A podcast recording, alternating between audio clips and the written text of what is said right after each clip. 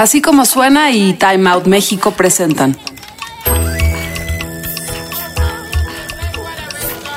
Adictos a la ciudad.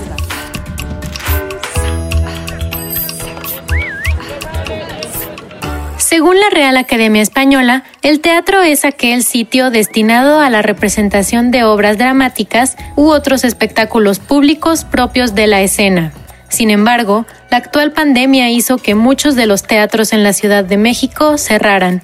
Pero aquí mismo repasaremos la manera en que la escena teatral hace un frente ante la situación y cuál es el posible escenario para su reactivación.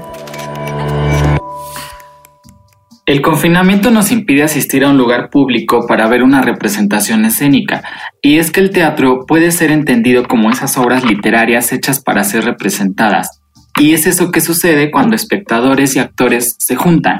Pero en una vasta dinámica y constante producción teatral en México, la pausa nos ha enseñado nuevas formas de disfrutar el teatro o no.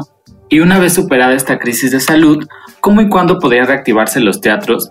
Para dialogar sobre esto, nos acompaña un crítico de teatro, gran espectador, difusor y parte del equipo de teatro La Capilla y Sala Novo, un proyecto apoyado por la Secretaría de Cultura. Bienvenido Enrique Saavedra, gracias por acompañarnos. Muchas gracias a ustedes, Alberto.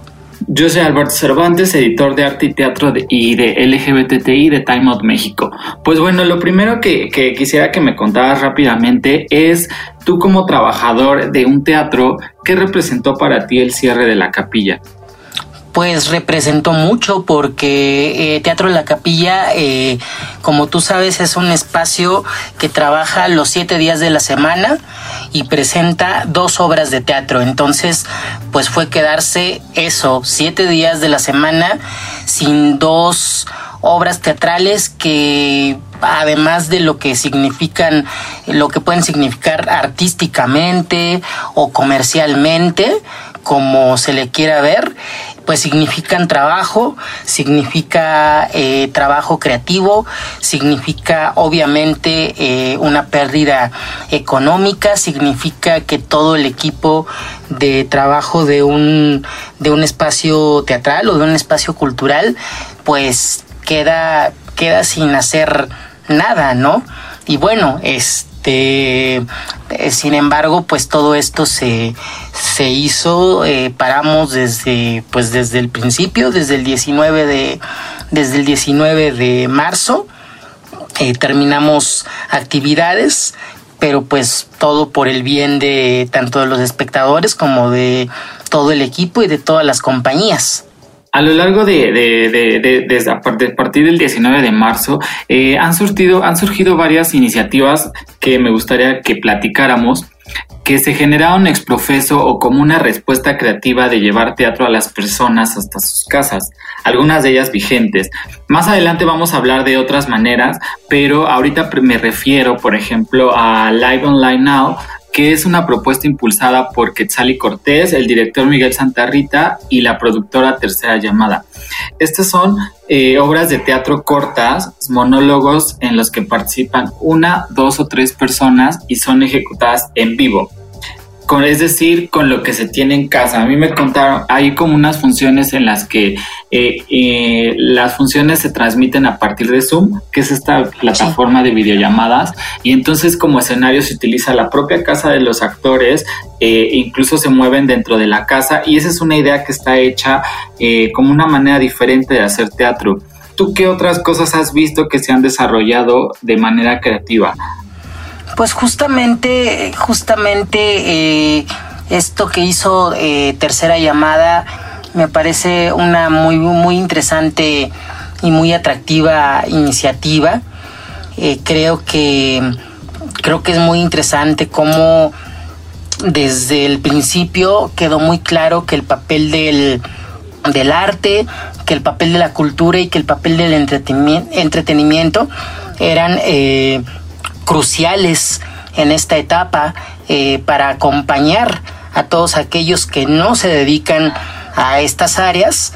Entonces, pues bueno, a partir de eso, eh, del lado teatral, pues sí, ha, habido, ha habido cosas muy padres como estos como estos monólogos en los que tú puedes entrar a la plataforma Zoom y puedes ver una obra de teatro con un actor o, actriz este que son que pueden ser conocidos para el público de, teatro o, para otro tipo de público como es el caso de, Regina Blandón. Eh, desde el principio lo, lo, que más se dio fue este asunto de, de poder compartir el material de video de las obras de teatro ya existente, ¿no? Este se compartieron las grabaciones que ya había de obras de teatro.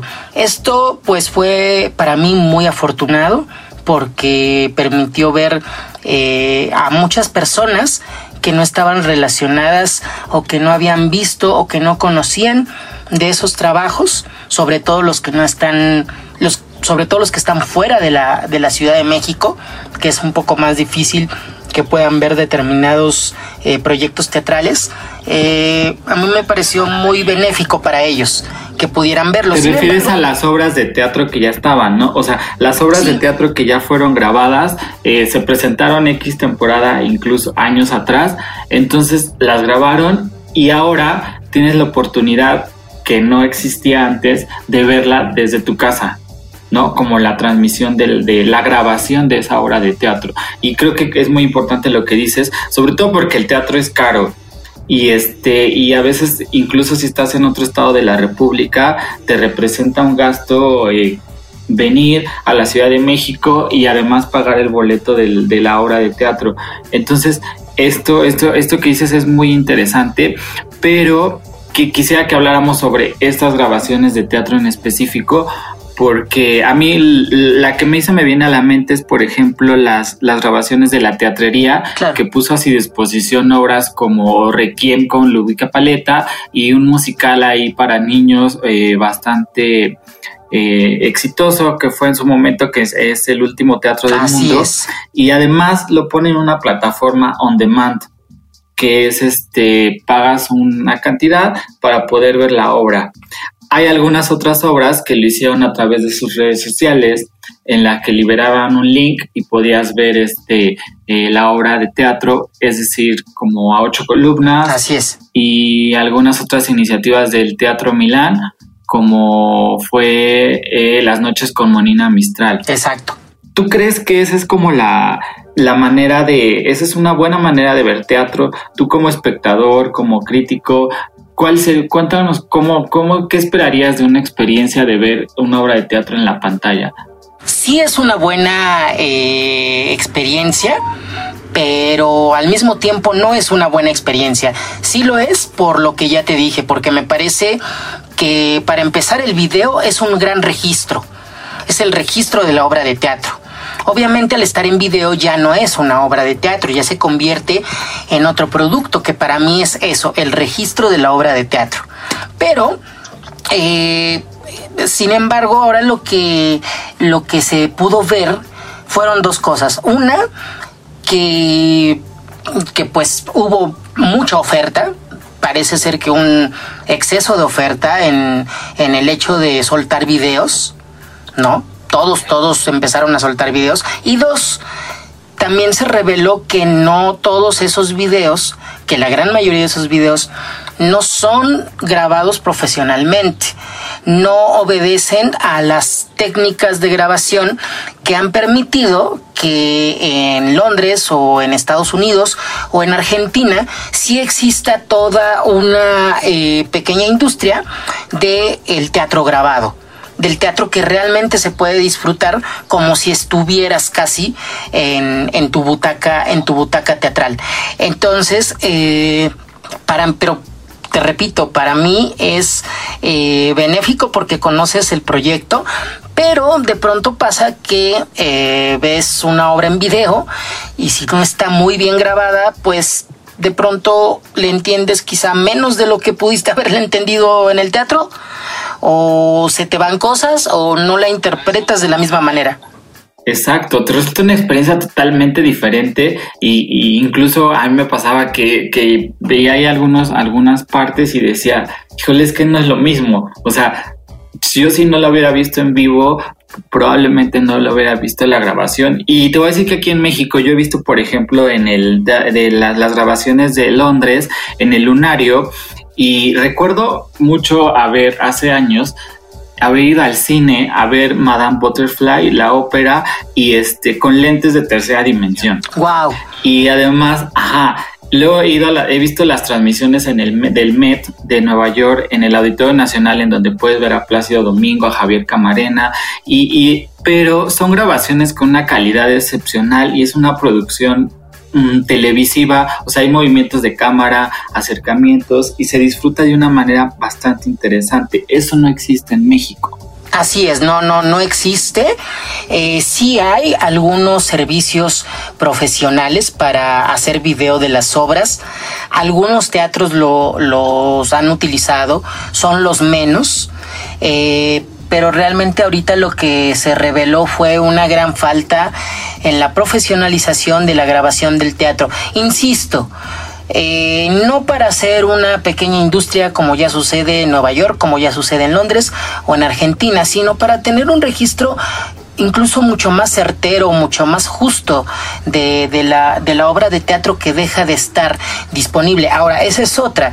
Yo estoy de acuerdo en que se pongan al día los, o que se ofrezcan los videos precisamente de obras que sabemos que ya no van a suceder más en escena o que van a tardar mucho para, para, eh, para regresar al, al escenario, ¿no? Y en ese sentido creo que sí las producciones saben qué obra tienen que soltar eh, y si no lo saben pues bueno este estaría muy bien que que si hicieran un análisis de decir bueno solté esta obra nada más porque quería que vieran mi trabajo o porque quería apoyar la contingencia pero realmente mejor la guardo y espero a que el público la vea o ya después ya no se me va, ya, ah, no, ya vi uno, ya la vi, entonces ya no, ya no voy a ir al teatro. Exacto, ya no voy, aunque, o, bueno, o también puede darse el caso, bueno, la medio bien video, sí se me hizo atractiva, eh, a lo mejor tiene más cualidades eh, que, fallas la grabación y sí quiero ir, pero también insisto, me parece que es una gran oportunidad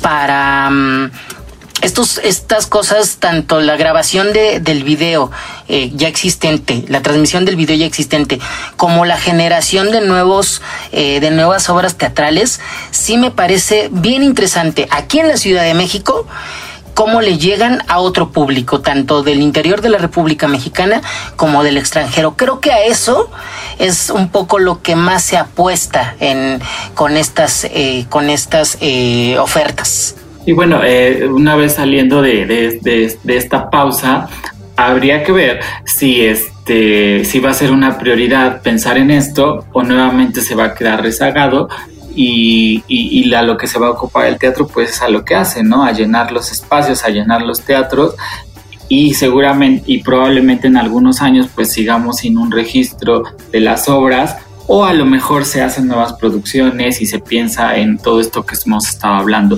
Pero ahora quisiera que habláramos del, del regreso, que en junio y en julio va a haber un regreso escalonado y una reapertura de recintos culturales.